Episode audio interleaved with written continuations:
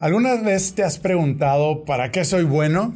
Así como tú, muchos hemos pasado pues, por la etapa en la que después de concluir algunos estudios, no sabemos qué hacer ni a dónde ir. Incluso muchas veces llegamos a pensar que no tenemos ningún talento. Sin embargo, vivimos en una época en la que podemos ir descubriendo de nuestras destrezas y habilidades.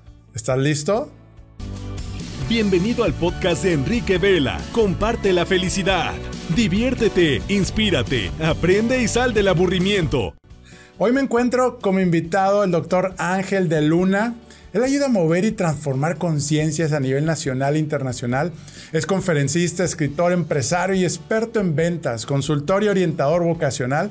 Tiene un doctorado en Ciencias de la Educación por el Centro de Altos Estudios Pedagógicos y Educativos de San Luis Potosí.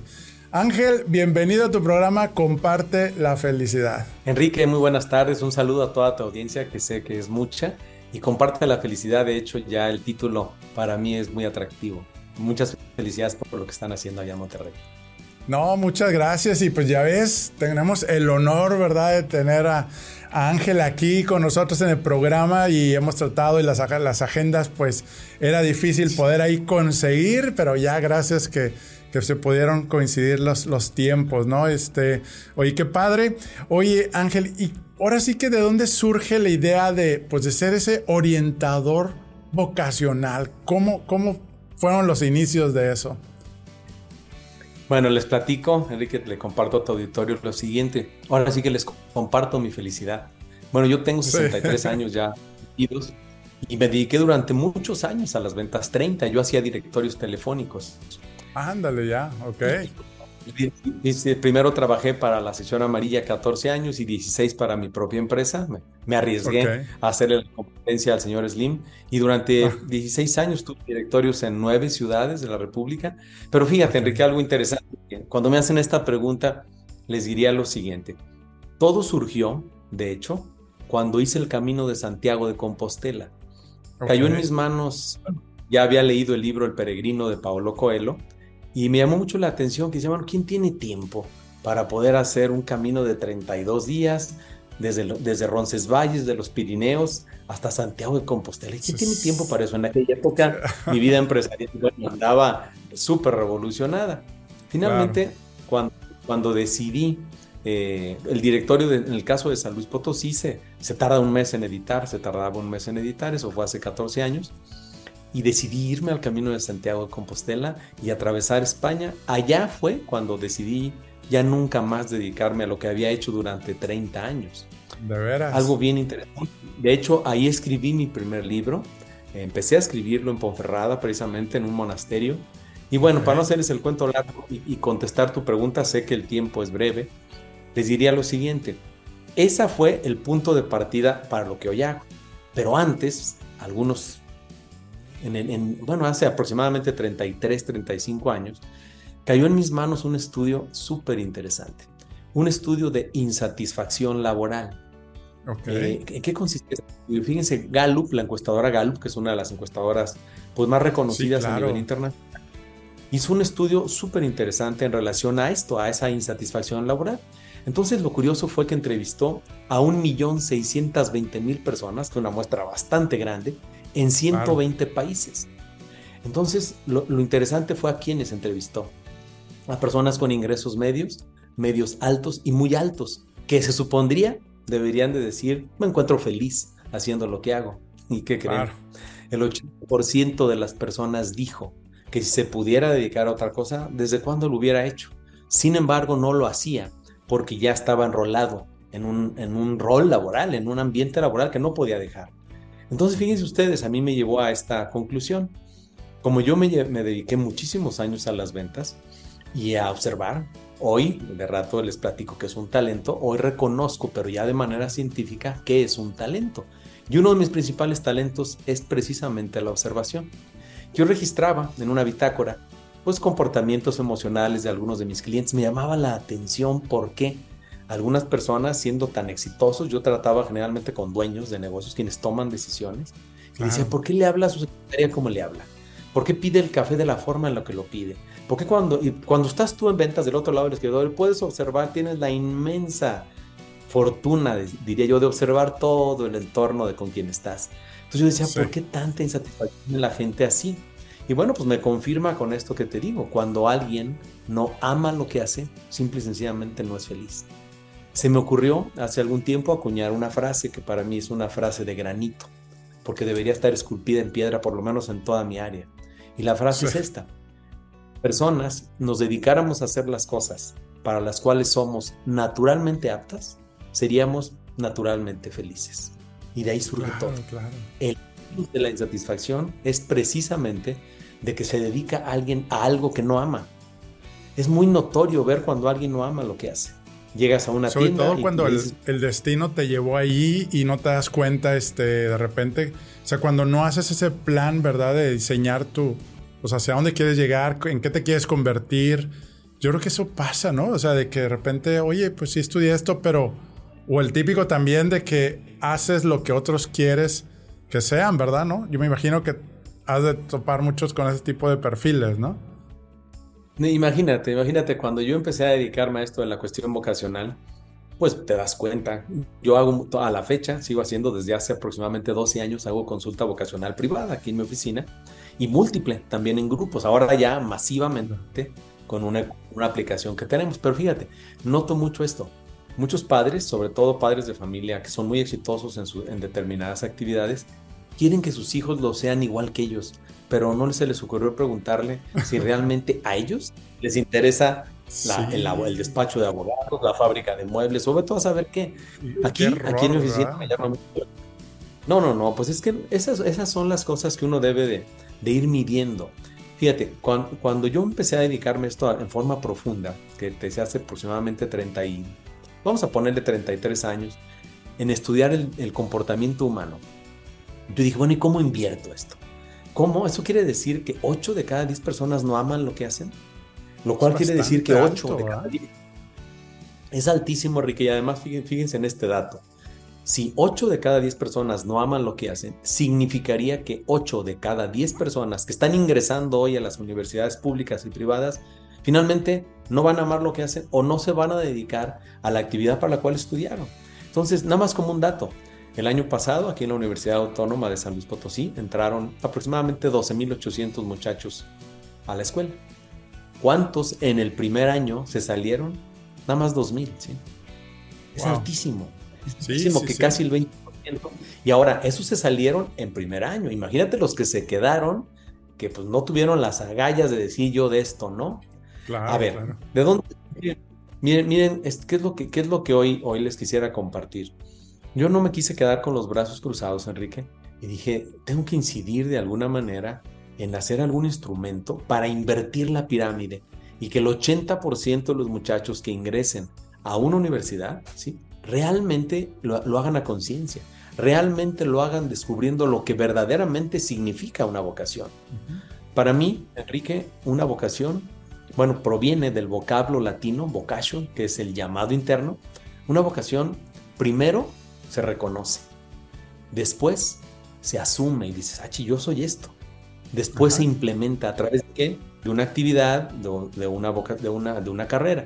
Pero fíjate, una vocación, cuando se reconoce, se asume y se implementa, hasta ahí pudiera decir uno, bueno, está bien. Y yo diría que todavía le falta ese plus, porque no, no es suficiente con reconocer, asumir e implementar tu vocación. Lo verdaderamente importante de una vocación, por lo menos en lo que yo creo, es y cómo la pongo al servicio de otros. Ahí es donde verdaderamente. ¿no? Donde yo creo que es, cuando realmente haces clic, haces esa conexión con las personas y cuando se nota que a lo que te dedicas verdaderamente lo amas. Eso se nota. Es muy fácil de apreciar esto. ¿Qué fue lo que pasó? Para empezar a meterme un poquito al tema este. En aquel entonces, bueno, yo estudié, Enrique, déjame decirte, la carrera de contador público, imagínate nada más. O sea, hace muy 40 años. Fíjate nada más, estudié contador público y nunca la ejercí. En realidad yo empecé pues, a dedicarme a la... Muy, muy analítico, analizas personalidades y comportamientos. Ahí está tu perfil de contador. ahora, que reconozco yo mis tipos de personalidad, que, la, que es racional y estructurado, yo soy una persona que así es mi tipo genética. Ah. Y fíjate, la tipología genética Bueno, eso lo voy a dejar en tercer punto de ratito. Claro. Quiero platicarles. déjame nomás te interrumpo tantito. Este. Dime, claro. O sea, nace tu chispazo, ¿verdad? Desde ese viaje, ¿verdad? Este. En, en, Europa. Y de ahí, digamos que tú encuentras tu verdadera pues, pasión, vocación a lo que quieres seguir trabajando, ¿verdad? Este, quiero entender eso, ¿verdad? Y, el otro punto también es, me encanta y qué padre que te estás yendo a las raíces, a la base, que es desde que estamos estudiando, cómo saber si realmente, pues, apasiona y va con mi personalidad, ¿no? El problema de Gallup que decías ahorita tiene que ver con el haber elegido una mala carrera, o sea, una carrera no mala, una carrera que no iba de acuerdo a mi perfil o elegí un trabajo que no debe haber aceptado. ¿Cuál es el, la relación entre los dos? Mira, la, primero, lo primero que te diría yo es que, eh, bueno, para contestar, sí, efectivamente para mí fue un parteaguas el haber ido al Camino de Santiago, pero ojo, yo ya venía haciendo en paralelo esta actividad desde hacía como unos 8 o 10 años antes. La de consultor, la de, la de conferencista, ya llevaba algunos años dando conferencias, incluso me tocó dar un año, estuve dando conferencias con Alex Day, no sé si lo ubicas. Sí, claro. dando algunas por allá por, varias partes del país con Alex. Y luego ya yo decidí andar por mi cuenta. Pero lo interesante aquí en esto, Enrique, es que hacer en paralelo. Y es algo con lo que voy a cerrar el programa del día de hoy. Como cuando la gente me dice, es que yo ya estoy grande, tengo 50, tengo 60 años. Entonces, ¿a qué horas voy a hacer algo que me llene de plenitud cuando estoy en otro trabajo? Siempre les digo, hazlo en paralelo. Porque tal vez algún día una actividad en paralelo pueda ser de la que vivas. Y les platico el, el, el, fondo de dónde surge todo esto. Resulta que hace 15 años aproximadamente se me ocurrió, como me la vivo leyendo porque soy así, bueno, es una parte de mis libros, tengo acá otras, en mi casa tengo una biblioteca. Tengo la, el gusto, la pasión tal vez diría, diría a mi esposa que hasta el vicio por la lectura. Y fíjense qué pasó, se, se me ocurrió estudiar primero una maestría en educación con especialidad en innovación educativa hace 15 años y ahí es donde estuvo lo verdaderamente interesante, por lo cual la educación se volvió en mí, híjole, algo súper apasionante. De hecho, fíjense, el término educación pues viene de educere, que es extraer, sacar de adentro. Entonces, decía algún día Cicerón, de hecho comentó, no se le puede enseñar nada a nadie, lo único que hay que hacer es ayudarlos a extraerlo, a sacarlo de adentro. Y entonces dije, ¿de dónde proviene esto? Resulta que las raíces de, todo este asunto, desde luego que es la infancia. La infancia, nosotros, a mí se me ocurrió hacer primero, eh, tengo una, patente que se llama Bitácora de Observación del Talento en el Aula, en donde me prestaron una escuela, todo el grado de tercer año de primaria, y ahí les hice, fíjense nada más lo interesante, una observación científica durante 16 semanas con los chicos de tercero de primaria, observando sus talentos naturales y sus tipos de inteligencia. Porque aquí entra un concepto interesante. La gente siempre ha pensado, o, equivocadamente hemos pensado, que solo se es inteligente cuando se tiene un IQ alto. Y resulta que el test de IQ tiene 120 años que se mandó a hacer, lo hizo Alfred Binet en París. Pero cuando se lo encargaron, le dijeron, oye, queremos que nos hagas un test que mida el alto razonamiento lógico matemático. Y fíjense ustedes, lo hace así, lo hace sumamente difícil para los que no somos lógico-matemáticos, como yo, en donde se, pensaba en un momento dado que no se era inteligente si no se tenía un IQ alto. Y entonces ahí es donde entra el doctor Howard Gardner, un eminente científico de, Harvard, psiquiatra, con el que he tenido oportunidad incluso de compartir auditorio en Colombia, en Medellín. Ah, Él dice, la inteligencia no es la del IQ, esa es una la de los siete tipos de inteligencia. Está la corporal estésica, la visual espacial, la música, la lingüística. No, fíjate que la emocional es otra. Eh, de las siete inteligencias es la del IQ, es la lógico-matemática, luego la corporal y kinestésica, la visual espacial, la musical, la lingüística, la interpersonal y la intrapersonal. La inteligencia emocional es otra teoría que el doctor Daniel Goleman pues, hizo mundialmente famosa. Hoy hay inteligencia social ya salió una nueva teoría de la inteligencia social de, Elsa Punset, pero bueno, en fin. Oye, ¿y Entonces, qué encontraron en ese estudio, Ángel? en el estudio que hicieron con los niños. lo interesante es esto, precisamente. En esta bitácora en donde nosotros observamos a los niños durante estas 16 semanas, pues en la, en la misma tableta nosotros hoy veíamos a 5 niños por día, de tal manera que en una semana veíamos un salón de 25 chicos. En 16 semanas, pues imagínate, los veíamos en recreo, en historia, en matemáticas, en todas las. Entonces, es muy fácil identificar los talentos observados. De hecho, bueno, para poder yo capacitar a los, a los instructores, a los, a los observadores, creamos un curso que se llama Facilitadores del Talento en el Aula, que hoy está a nada de, que el conocernos nos, nos califique como entidad certificadora de maestros. ¿Qué pasó con esto? Fíjense lo interesante. Al término de las 16 semanas, bueno, los talentos observados científicamente con estos chicos, talentos e inteligencias observados, les hicimos un test a todos los niños. Y fíjense la diferencia de el test psicométrico es de 92 preguntas, 92 reactivos, tuvo una, una eficiencia comparándolos del 95% de eficiencia. Entonces el test quedó validado. Cuando yo me graduó de, los, de, de esa maestría, me dice mi maestra, la directora de, la, de mi examen, de hecho en el examen, dijo delante de mucha gente, dice, a ver maestro, está muy bien el estudio que usted hizo, pero está incompleto. Ya había, ya había pasado. Yo dije, ¿cómo que incompleto, maestra? Sí, está incompleto. Usted debería estudiar un doctorado, lo reto. Dice, lo reto porque esto que hizo usted con los chicos, ahora hágalo con jóvenes y hágalo con adultos. Con los demás. Y que le hago. Entonces hicimos el doctorado y ¿qué sucedió? Que logré hacer test para jóvenes y para adultos en esos tres años. Termino ese doctorado, Enrique, y se me ocurrió estudiar otro, otro posgrado, pero ahora en semiología.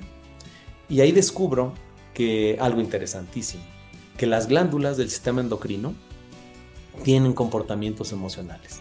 Resulta que la psicoendocrinología, gracias a esos estudios que hicieron junto con unos endocrinólogos, lograron enlistar algunas características de las tipologías humanas. Entonces, ¿qué fue lo que pasó?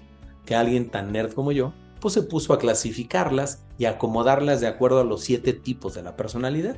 Y hoy podemos nosotros en, nuestro ecosistema educativo ya reconocer en esta plataforma los talentos naturales de la gente, que son cinco, las inteligencias múltiples, ¿sí?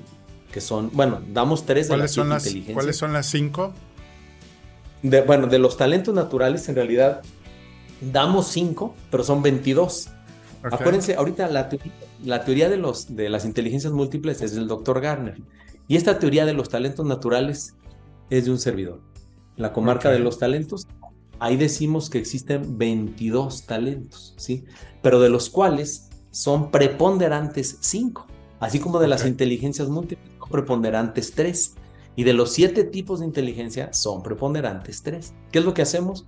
en estas pruebas psicométricas logramos decirle a quienes hagan nuestros exámenes, pues cuáles son sus cinco principales talentos. Ah, ojo, no les he dicho que es un talento, porque luego la gente confunde. ¿Y, cuáles son los cinco, perdón? Los, los cinco talentos. No, acuérdate. principales. No, depende. Cada persona tiene de los 22 talentos cinco. No, lo que ah, quiero decirles es que cinco. talento.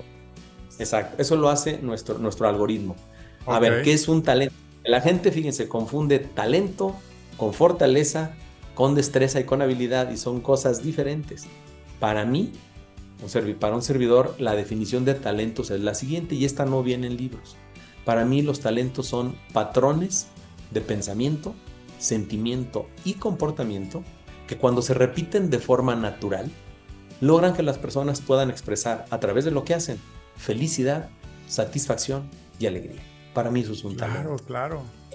Es que es la base, ¿no? De, no te sientes frustrado cuando realmente estás disfrutando lo que haces, poniendo al servicio de los demás tus talentos y te crea esa satisfacción, ¿verdad? Esa felicidad que comentas ahorita, ¿no? Y además la compartes, Enrique. Eso es lo más padre. Cuando una persona ama lo que hace, la comparte y eso y entiende que el verdadero placer consiste en dar y además entiende que el verdadero, que la raíz o el fondo de donde surge el recibir con abundancia es en la manera en la que tú das. Entonces, fíjate, Ya, tenemos, ya tenemos lo que es un talento. ¿Qué es la inteligencia? El doctor Garner dice, aguas con los conceptos de inteligencia. La inteligencia es una cosa sumamente simple. La, inteligencia es la capacidad que tiene un ser humano de reaccionar en un momento determinado. Y la gente va a reaccionar de acuerdo a su tipo de inteligencia. Un racional, ¿cómo reacciona? Pues, con cosas estructuradas. ¿Cómo reacciona otra persona? Pues de otra forma. Imagínate un, un, visual espacial, un kinestésico. Pues, eso reacciona siempre con emociones. Vamos a hacer esto, órale. El racional dice, no, vamos a hacer esto de una manera. Vamos Entonces, a analizarlo primero. Cuando, ya logramos acercar estas tres cosas, es cuando yo creo que se puede conocer el horizonte vocacional. ¿Qué sucedería? Mi tesis es la siguiente. Si los talentos naturales las inteligencias múltiples y el tipo de personalidad fuesen reconocidos, fíjense nada más, en los primeros tres años de primaria. ¿Por qué? ¿Por qué digo esto? Y lo tengo bien, bien probado. Tercero de primaria, la capacidad de lectoescritura de los chicos es altísima. Por lo tanto, o bueno, empieza a desarrollarse más. Por lo tanto, las pruebas psicológicas para conocer talentos, inteligencia y personalidad pueden servir muchísimo para detectarlo. Pero lo importante no nada más es detectarlo. ¿Y qué hago con esto? Ahí es donde entran las tutorías y es donde entra la gente, bueno, ¿cómo potencializo los talentos de este chico para que cuando cumplan 16 años sepan a qué dedicarse de una manera mucho más consciente. Eso te platiqué esto a grandísimos rasgos, ¿verdad? Sí, sí, sí. ¿Permites tomar una pausa y platicarte algo? Me han preguntado cómo llegué aquí. Te cuento que soy el fundador y visionario de una familia y red de franquicias bajo la marca Toy Expertos Hipotecarios. Actualmente somos más de 50 franquicias en todo el país mexicano. ¿Y qué hacemos? Ayudamos a nuestros clientes a elegir y tramitar el mejor crédito entre toda la banca para comprar su casa, terreno, construir y mucho más. Y lo mejor, nuestros servicios los cubre la banca. Nuestro propósito, crear experiencias de felicidad. Todavía seguimos aprendiendo a vivir nuestros cinco valores bajo nuestro código de honor que apunta a construir una organización humana rentable y de clase mundial. ¿Qué harás hoy para construir tu sueño? Envíanos un mensaje para que un experto de nuestra familia te ayude. toi.com.mx. Oye, una pregunta que nos han hecho también este, en el programa es, oye Enrique, ¿cómo saber para qué soy bueno? ¿Qué recomendación, este, pues, nos dirías, verdad, este, sobre, sobre ese cuestionamiento? Eh, yo creo que como dices, pues, encontrar el talento, este, para qué soy bueno, pero ¿cuáles serían los primeros pasos para tomar esa conciencia que nos recomiendas ahorita? Bueno, primero les diría, bueno, sin, sin, ánimo de hacer ninguna promoción de lo que hago yo, los talentos sí son reconocidos. Nuestros tests los de adultos, de jóvenes y adultos, se tardan una hora y media en hacer. ¿eh? Son 118 requisitos, muchas pruebas. Una vez que terminan este test, pues te arroja, el algoritmo te avienta tus talentos principales, tus inteligencias múltiples y tus tipos de personalidad y de esta forma te pongo en... Es que cuando, cuando hacen esto no creas que nada más te dice talento observación, talento aprendizaje, no, te lo explico. ¿En qué consiste? ¿En dónde se aplicar? Actividades para potenciar el talento, herramientas para mejorar esas áreas de oportunidad de acuerdo a cada talento. Si es algo muy, muy completo. Eso es con nuestra herramienta. Pero si no tuviera nuestra herramienta, si es Juan de las Cuerdas que dices, bueno, ¿y cómo reconocería mis talentos? Yo te diría, ponte a observar lo que acabo de decir en la definición. Son patrones de los talentos, son patrones de pensamiento, sentimiento y comportamiento que cuando se repiten de forma natural, logran que las personas puedan eso, expresar a través de lo que hacen felicidad, satisfacción y alegría. Yo más bien te preguntaría, si no te proporciona alegría, felicidad y satisfacción lo que haces, ahí ya hay un, ahí ya no se están ejerciendo los talentos, ahí solo se está trabajando. Hay una enorme Digamos que es cuando, cuando fluyes, que pasa el tiempo y no te das cuenta eh, porque te encanta, ¿verdad? Este, eh, lo que estás haciendo y tiene que ver con, con, ese tipo de comportamientos. Sí, claro. Fíjate que a mí me, me, apasiona mucho esto, Enrique, porque yo, yo veo la vida de esta manera. La veo en estaciones. Imagínate estaciones de la vida, estaciones de la conciencia. La primavera. Y, y, esto va para las personas que me están escuchando ahorita. Fíjense qué sentido tiene ver la vida en cuatro estaciones. Primavera, de los 0 a los 21. Verano, de los 21 a los 42. Otoño de la vida, de los 42 a los 63. Yo ya estoy al final del otoño, yo ya estoy en el invierno de mi otoño. Pero ojo, luego viene el invierno de la vida que es de los 63 a los 84. Son periodos de cada 21 años. Estos son estudios que se han ido haciendo a lo largo del tiempo, pero fíjense lo interesante La primavera de la primavera es de los 0 a los 5 años. El verano de la primavera de los 6 a los 10, el otoño de los 11 a los 15 y el invierno de la primavera de los 16 a los 21. Entonces, un chico cuando le toca elegir qué carrera estudiar, pues simple y sencillamente lo, está eligiendo en el invierno de su... Ay, está, están tocando aquí en mi oficina y no espero a nadie, pero bueno, estoy el timbre. Eh, entonces el asunto está aquí en cómo vas a trabajar la última etapa de tu periodo, de tu invierno, para poder trascender a la que sigue. A ver, Enrique, quiero ponerte un ejemplo de un servidor. Yo estoy al final, lo comenté que tengo 63 años, ya estoy en el invierno de mi otoño. La pregunta es, ¿y cómo va a ser la primavera de mi invierno? Pues va a ser en la manera en la que yo estuve trabajando estos últimos años de la última etapa de, esta, de este periodo. Y lo mismito es con los jóvenes. Cuando, un joven no asume con responsabilidad lo que les dije hace rato, ¿se acuerdan que comenté cómo es una vocación? Y la vocación primero se reconoce, luego se asume, luego simplemente se pone al servicio de otros. Pero si no se hace, si no se asume con responsabilidad estos inviernos de cada etapa de nuestros ciclos de vida, lo que vamos a tener es un eterno adolescente. Un joven que todavía, o una persona de, mi edad, que todavía se va convertida en un gruñón, de, echándole la culpa al, mundo, al presidente, políticos, al entorno, de lo que él dejó de hacer con responsabilidad. Por eso creo yo que las etapas de la vida tienen que asumirse con responsabilidad y decir... Y aceptarse, ¿verdad? Además decir, claro, cuando a mí un joven me pregunta, es que qué difícil poder elegir algo a qué dedicarte tan joven. Y yo les digo, ¿y a qué edad quisieras? ¿A los 40? ¿Quisieras decidir qué quieres hacer con tu vida? Claro que no. De hecho, se elige bien a esas edades. El problema es que la instrucción vocacional es, lo voy a decir con todo respeto, para las instituciones educativas. Yo me dedico a la educación. La, instrucción vocacional es bastante deficiente. Cuando yo le digo a un joven, tienes aptitudes para ser un financiero, perfectas, ¿sí? dice, ¿y qué hace un financiero? ¿Y qué hace un contador? Yo digo, ¿y qué hacen las universidades para no llevarles cada semana o cada 15 días a un profesional a que les hable, les platique de su profesión? ¿Cómo van a conocer los muchachos solamente? Esta es nuestra oferta educativa y ahí te van, toda la ristra de carreras. Pero ¿qué hace cada carrera? ¿Qué, ¿Quién viene? Imagínate tú, Enrique, que, que las universidades vaya un ginecólogo a hablar de la ginecobstetricia, un pediatra, un contador, un payaso, ¿sí? que vaya también. No lo vives, pues no te dice mucho, ¿verdad?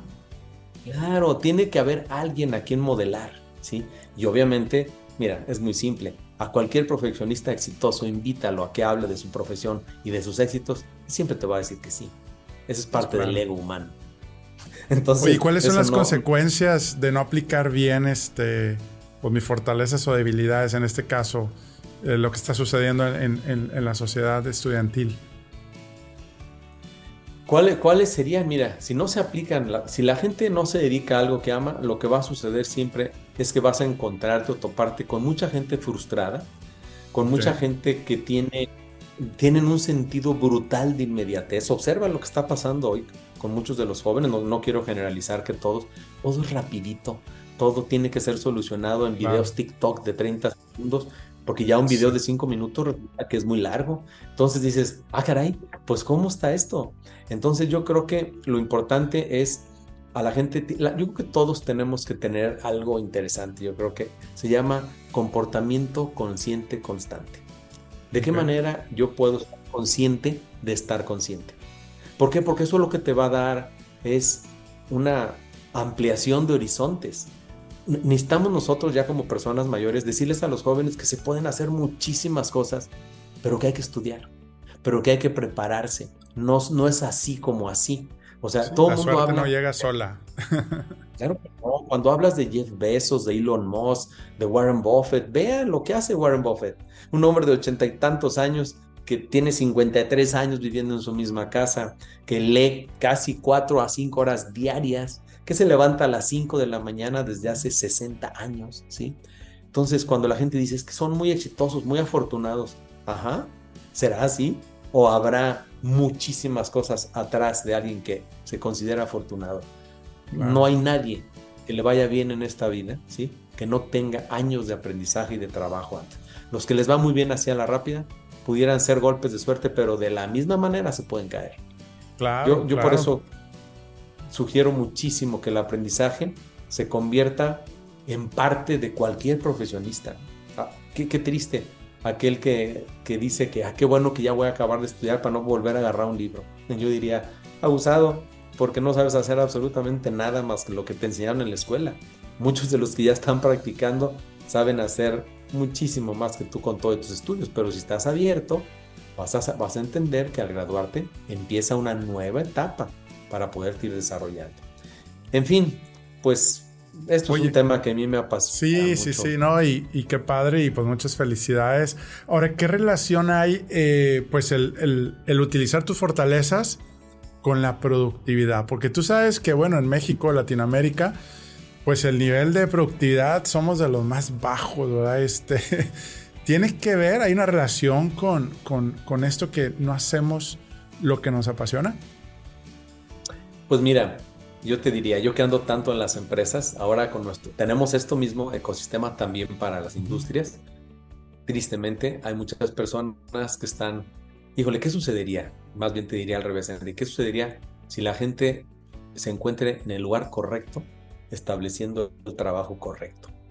O sea, la gente correcta en el lugar correcto. Hay muchísima gente que está ocupando puestos que ni siquiera ama, que ahí los tiene porque ya les quedó, no les quedó de otra. El asunto está aquí realmente en, mire, hay personas, y lo que tiene que ver con la productividad, hay personas que, bueno, de hecho yo tengo esta frase, la gente que hace las cosas solo por dinero, tal vez solo consiga eso, dinero. Pero el dinero... No satisfacción.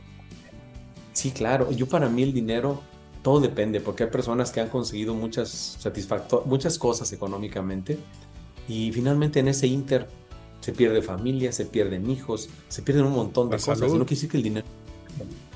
Porque si hay algo que podemos hacer por la pobreza, es no ser parte de ella. Eso me queda más que claro. Sin embargo, hay formas de ganar dinero. Yo creo que la productividad definitivamente está ligada con algo que ames. Aunque hay personas que, no necesariamente alguien que gana mucho dinero es muy productivo. ¿eh? Hay gente que es increíblemente productiva y también feliz porque hace precisamente cosas que verdaderamente ama. Pero cuando se juntan ambas cosas, cuando la gente ama lo que hace y además tiene esa proactividad, bueno, bueno, pues eso es algo, y es cuando encuentras a, personas que dicen, oye, este cuate se ve pleno. ¿Por qué? Hasta creó una fundación para ayudar a la gente. Sabe para qué carambas es el dinero. Hay mucha gente en México muy, muy valiosa. Nada más que de eso se habla menos. Nada más se habla de los que han logrado hacer cosas súper grandes. Y no, hay gente tan grande, tan grande, que siempre intenta parecer pequeña, fíjate. Claro, sí, sí, sí. Oye Ángel, otra pregunta y que también, este, digo, parte de los objetivos de este programa precisamente es cómo crecer en tu negocio, cómo crecer en tu carrera sin sacrificar pues lo importante que es tu salud, tu familia, tu tiempo, ¿verdad? Pero ¿qué pasa o cómo evitar que cuando ya haces lo que te gusta, ya encontré, es ser chef, poner un restaurante, pero te olvidas de todo lo que pasa a tu alrededor y se desbalancea tu vida? ¿Qué opinas al respecto? Porque es el otro problema, bendito problema, como dicen, ¿verdad? Mira, yo, yo veo la vida así. Esas son las esferas. Vamos a pensar, vamos a pensar en. quiero que nos imaginemos esto. Sé que muchas personas. ¿Me están viendo o solo escuchando, Enrique? Sí, viendo, sí, también. Viendo, ok. Entonces imaginemos esto: un círculo al centro, el círculo del yo. Yo. un circulito. Y cuatro círculos interrelacionados. Uno, dos, tres, cuatro. Uno se llama trabajo y vocación. Arribita del yo otro se llama familia, otro se llama salud y otro vida social. El yo, el ser humano, está rodeado de estas cuatro esferas. Si alguna de las esferas está desbalanceada, en el caso del trabajo y vocación, si yo te pregunto, a ver, en una, en una consulta vocacional que hago yo, una consulta semiológica, eh, si yo te pregunto, ¿qué porcentaje te pondrías dentro de las esferas en trabajo y vocación? Y me dices, no, hombre, 95% porque me va de lujo. ¿Y cómo, por, qué porcentaje te pondrías en la familia? No, hombre, ya ni chance tengo, ya casi ni, caso le hago. No, hay 45. Y en la vida social, híjole, pues a lo mejor 80. Y en la salud, híjole, pues a lo mejor 50. Entonces fíjate ahí, eso es estar desbalanceado. Y el verdadero asunto en la vida es vivir en armonía. Ni exceso de trabajo, digo, no que haya exceso de familia, pero todo darle un balance. Que sí hay Muchas también, ¿eh? personas. ¿Perdón? Que sí ¿Perdón? hay también, ¿eh? Este exceso de familia y lo hemos visto de que no, yo estoy con mi hijo y en el colegio y, y esto, oye, tu responsabilidad en tu trabajo, ¿qué pasa? Claro, es que fíjate, ahí es donde entra ese sentido de, de armonía. Yo creo que en la vida, sí, hijo, cómo encontrar ese equilibrio. Y no creas que mucha gente lo tiene, pero por ejemplo, aguas, aguas cuando en, en tu propia auditoría, en la auditoría de tu vida, estés demasiado alto en una y demasiado bajo en otra, aguas, porque hay un balance, un desbalance. ¿Cuántas personas, Enrique? Yo soy, no sé, mucho mayor que tú tal vez, pero pudiera, ¿cuántas personas ya ahora, hoy podemos comprobar que en pos de hacer dinero, en pos de hacer grande la empresa, pum, se mueren de 62, 63 de un infartote, sí, etcétera, que descuidaron su físico, no están sanos, están obesos, eh, le pegan durísimo a la copa, etcétera. Entonces, descuidaron, descuidaron. ah, ¿Por qué? En afán de, para dejar el dinero a quién? ¿Para ser el, el hombre más rico del panteón? No, hombre, no tiene sentido. Sí. Se trata de tener balance, Claro. mucho balance. Ahora sí que como dicen, ni tanto que queme al santo, ni poco que no lo alumbre. Es encontrar eso. Y si tú hicieras, si todo el mundo hiciéramos, ese yo, ese yo, eh, rodeado de sus potenciales, por supuesto, y esa vida social, vamos a pensar 80, y tuvieras 80, 80, 80, hombre, estás bien, estás balanceado, pero todavía tienes un 20 más por crecer. Y entonces Claro. eso lo llaman los semiólogos, cómo hacer corrimientos, equilibrios y complementos. Cómo tú mismo vas descubriendo, ok, de mi vida social, ¿qué necesito? Si tengo 80 para tener 90 o 100. Necesito hacer esto, ser más, ir a más eventos sociales, acompañar de repente algunas cosas que luego nos da flojera ir. La- en la parte de la familia lo mismo. O sea, todo Claro. tiene que tener esos conocimientos. ¿Para qué? Pues para convertirte en lo que llamamos acá en la semiología, en el anhelo de plenitud de ser. Y ahí es donde Que- está esto. Que es a final de cuentas a lo que venimos en la vida, ¿no? A esa plenitud. Oye Ángel, se nos está acabando el tiempo y ¿por qué no nos das como los últimos tres consejos así muy prácticos este, para identificar mis fortalezas, mis talentos? Digo, ya nos recomendaste también que yo también creo que es algo bien importante el hacer un test, ¿verdad? Eh, pero ¿cuáles serían los tres consejos que les podrías dejar aquí a nuestros amigos y familia? Primero, diría yo, descubrir tú, fíjate, primero yo creo que lo más importante es descubrir realmente cuál es tu vocación, para lo que naturalmente eres. ¿Cuál es tu vocación? Número uno. Ajá. Número dos, una vez que la descubras, fíjate, implementala en algo, en una actividad para la cual eres naturalmente apto. Y tercero, Ok. te diría yo, una vez que hagas eso, busca que esa profesión o que esa actividad sea de utilidad a otros. Solo así se va a poder complementar realmente tu trabajo y es cuando te vas a dar cuenta que se puede ser muy feliz dando. Excelente. Oye, pues qué grandes consejos. Y yo creo que eso nos va a dar pues mucha plenitud, paz, tranquilidad. Y sobre todo nos llevamos a algo que también comentaste, ¿no? Hazlo paralelo. A lo mejor ahorita por azar del destino no es donde te gusta estar y te sientes potencial. Hazlo paralelo como un hobby o como un, este, pues algo, digo, ya sea artístico, ya sea este, académico, ¿verdad? Y pues eso también nos los llevamos. Pues muy bien, Ángel. Eh, ¿Dónde te pueden contactar para pedirte consejos, apoyo, este, los test, conferencias? Pues les doy con mucho gusto mi correo electrónico. Eh, mi correo es ángel ángel de luna, todo junto, punto. Se lo repito, ángel ángel de luna punto. Y en mis páginas electrónicas, una es encuentratutribu.org, esa es una. La otra es la comarca de los talentos.com. Súper. Este, perfecto. En tus redes sociales, eh, ¿cuál, cuál comentaste En que era? redes sociales estoy en- eh, como Ángel de Luna al aire. Ok. En ¿Al Facebook. Ángel de Luna al aire. Este es el nombre de mi programa que tenía yo en la W. Se llamaba así Ángel de Luna al aire. Ah, ya, ya. Súper. Excelente. Pues muchas gracias, Ángel. Una cosa antes de retirarme, en, la, en relación a la pregunta que dijiste. Yo escribí mi tercer libro basado en la siguiente premisa que vi en un puente grafiteado y decía, hay, hay demasiada gente que ha muerto sin haber vivido. A esto tiene que ver con las actividades en paralelo. Si ahorita, en este momento de tu vida, no estás plenamente satisfecho con lo que estás haciendo, ojo, empieza a hacer en paralelo algo y te va a sorprender que algún día te vas a dedicar a eso. Sin claro, y te va a motivar tu trabajo actual y te va a ayudar. Excelente, pues qué más que ese consejo extra que ya nos deja aquí nuestro amigo Ángel.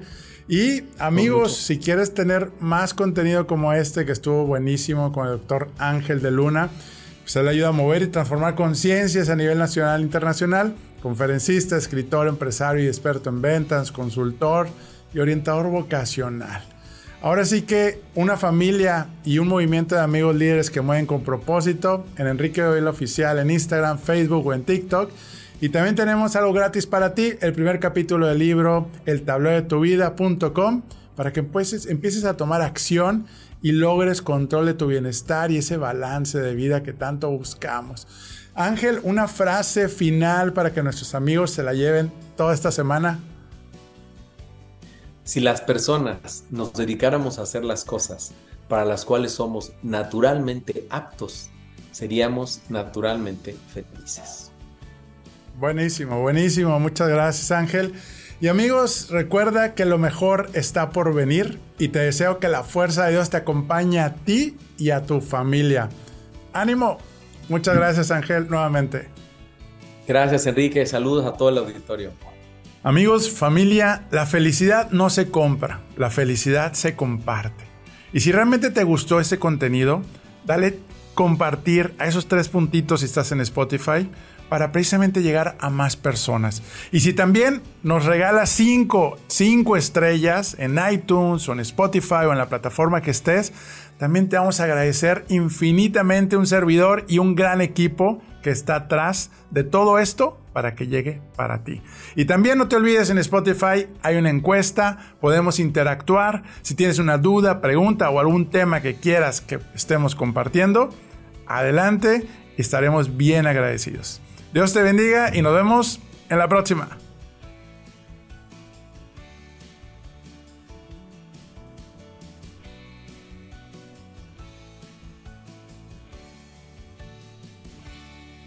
Hoy, Expertos Hipotecarios presentó.